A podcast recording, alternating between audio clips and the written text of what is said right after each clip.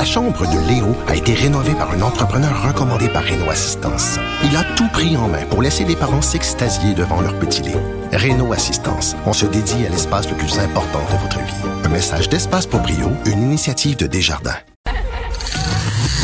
Les, les effrontés. Avec Geneviève Peterson. Les vrais enjeux, les vraies questions. Vous écoutez Les effrontés.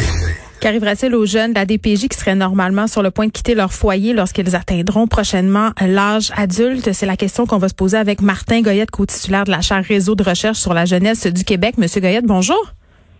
Bonjour, Madame Peterson. Écoutez, c'est quand même inquiétant. On le sait, là, bien avant la, la, pandémie, la question des jeunes qui atteignaient leur majorité et qui sortaient, entre guillemets, euh, du système de la DPJ suscitait déjà de l'inquiétude auprès des intervenants. Oui, tout à fait. Euh, les conditions d'entrée euh, dans la vie active euh, des jeunes mm. est très complexe. On le sait depuis une quarantaine d'années et les données de notre étude déjà avaient commencé à rendre des résultats sur ces éléments-là.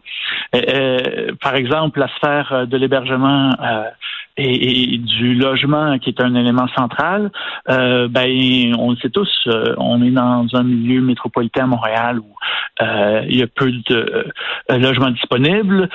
c'est même un peu partout au Québec et il n'est pas possible de visiter des logements. Alors comment vont faire des jeunes qui vont quitter un placement dans les prochaines semaines? C'est une, une excellente question.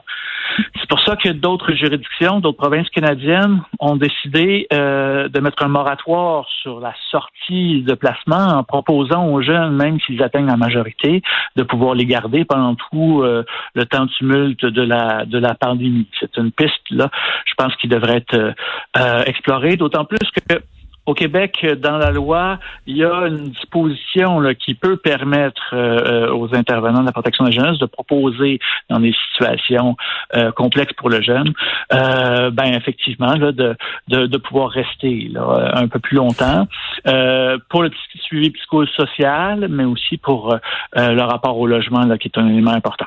Mais il me semble, M. Goyette, et corrigez-moi si je me trompe, qu'on était déjà un peu en train de repenser tout ça. Là. Je parle de ce processus-là euh, de transition là, un petit peu avant euh, qu'on tombe dans cette crise-là?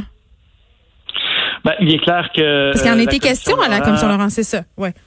La Commission Laurent a entendu plusieurs témoins sur la préparation à la vie adulte des jeunes placés. vous vous souvenez peut-être que la recommandation 4 de la Commission Laurent le 18 euh, décembre dernier, euh, proposait d'accentuer euh, et d'élargir l'intensité du programme de qualification des jeunes, qui est un programme phare sur l'autonomie, la préparation à la vie autonome au Québec. Alors, il est clair que parmi les propositions dont on peut discuter, celui de faire en sorte pour tous les jeunes qui sortent d'avoir un plan d'autonomie euh, clair et que qu'il y ait un suivi par les gens de la protection de la jeunesse. Je pense que ça, c'est un élément qui pourrait tout à fait aller dans le sens là, des élargissements euh, demandés par la Commission Laurent. Euh, Parce que ces jeunes-là, ces jeunes-là, pardon, qui sont déjà fragiles au départ, parce que là, vous me parlez de la difficulté de se trouver un logement, notamment à Montréal, mais il y en a d'autres des risques là, de ne pas imposer ce moratoire-là. Oui, effectivement, notre étude a montré euh, euh, que euh, les jeunes qui ont participé à la deuxième vague d'entretien de notre corps connaissent des problèmes importants de santé mentale. Lorsqu'on leur a demandé s'ils avaient eu des problèmes de santé psychologique dans les 12 derniers mois, un bon nombre ont indiqué en avoir eu, et ça monte jusqu'à 50% pour ceux qui ont connu au moins un épisode d'itinérance, ce qui montre l'interaction entre le logement puis d'autres sphères de vie. Puis l'emploi? Euh, l'emploi, ben, c'est un peu, euh, c'est un peu similaire. Hmm. Euh, on a déjà discuté ensemble à, votre antenne des enjeux de la scolarisation des, des jeunes qui sortent de placement. Alors, il n'est pas surprenant de voir que les emplois qu'ils occupent à 19 ans sont des emplois de dans le secteur des services tous ces secteurs d'emploi-là qui sont les plus impactés, la restauration, le service, qui sont les plus impactés par les, mm. les, les restrictions de la pandémie.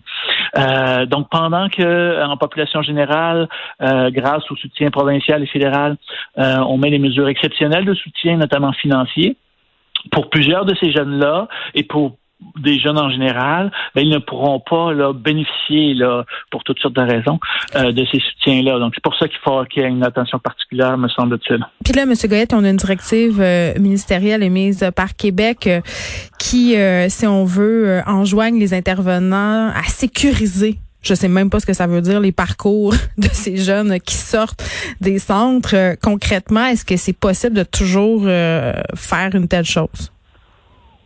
Ben, en, fait, le point, euh, le point principal est que les intervenants connaissent les enjeux, puis qu'il y a une sensibilité euh, ministérielle.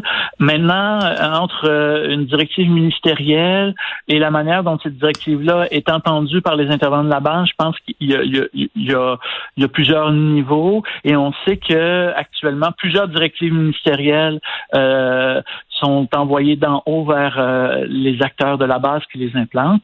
Euh, de réaliser un moratoire, ça, ça pourrait permettre d'envoyer un signal clair euh, à cet effet-là, parce que les indications qu'on a des organismes communautaires, par exemple, qui reçoivent ces jeunes-là, mm. sont à l'effet qu'il y a beaucoup, beaucoup de, jeunes qui cognent à leur porte, plus qu'à Ils doivent être inquiets sans bon sens, ces jeunes-là. -là, C'est des gens stressants pour eux, cette transition-là en temps normal, imaginez en plein COVID.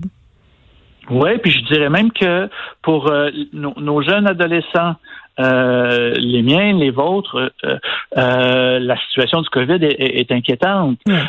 Imaginez-vous un jeune qui passe deux mois ben enfermé c'est-à-dire euh, confiné dans des situations de placement où il est encore un peu plus euh, euh, contraint dans ses mouvements, avec des jeunes avec lesquels il n'a pas choisi et des adultes qui ont un regard bienveillant et protecteur, mais qu'il n'a pas choisi non plus. Donc, dans ces conditions-là, de préparer la transition à la vie adulte, dans des conditions où il n'est pas possible de visiter des logements, où les jeunes ont peu de loyers, où ils connaissent des problèmes de santé mentale, ça peut faire en sorte on l'a vu, ça a été euh, rapporté dans les médias euh, dans les dernières semaines, qu'il soit dans des situations où il va être judiciarisé euh, Là, on vient d'ajouter l'huile sur le feu puis de continuer justement ce cercle-là euh, d'institutionnalisation. Martin Goyette, merci de nous avoir parlé, co-titulaire de la chaire Réseau de recherche sur la jeunesse du Québec. C'est tout pour nous. On se retrouve demain, mardi. Merci à Frédéric Mockel à la recherche, à Gabriel Meunier à la mise en onde. Mario Dumont, ça mène à demain.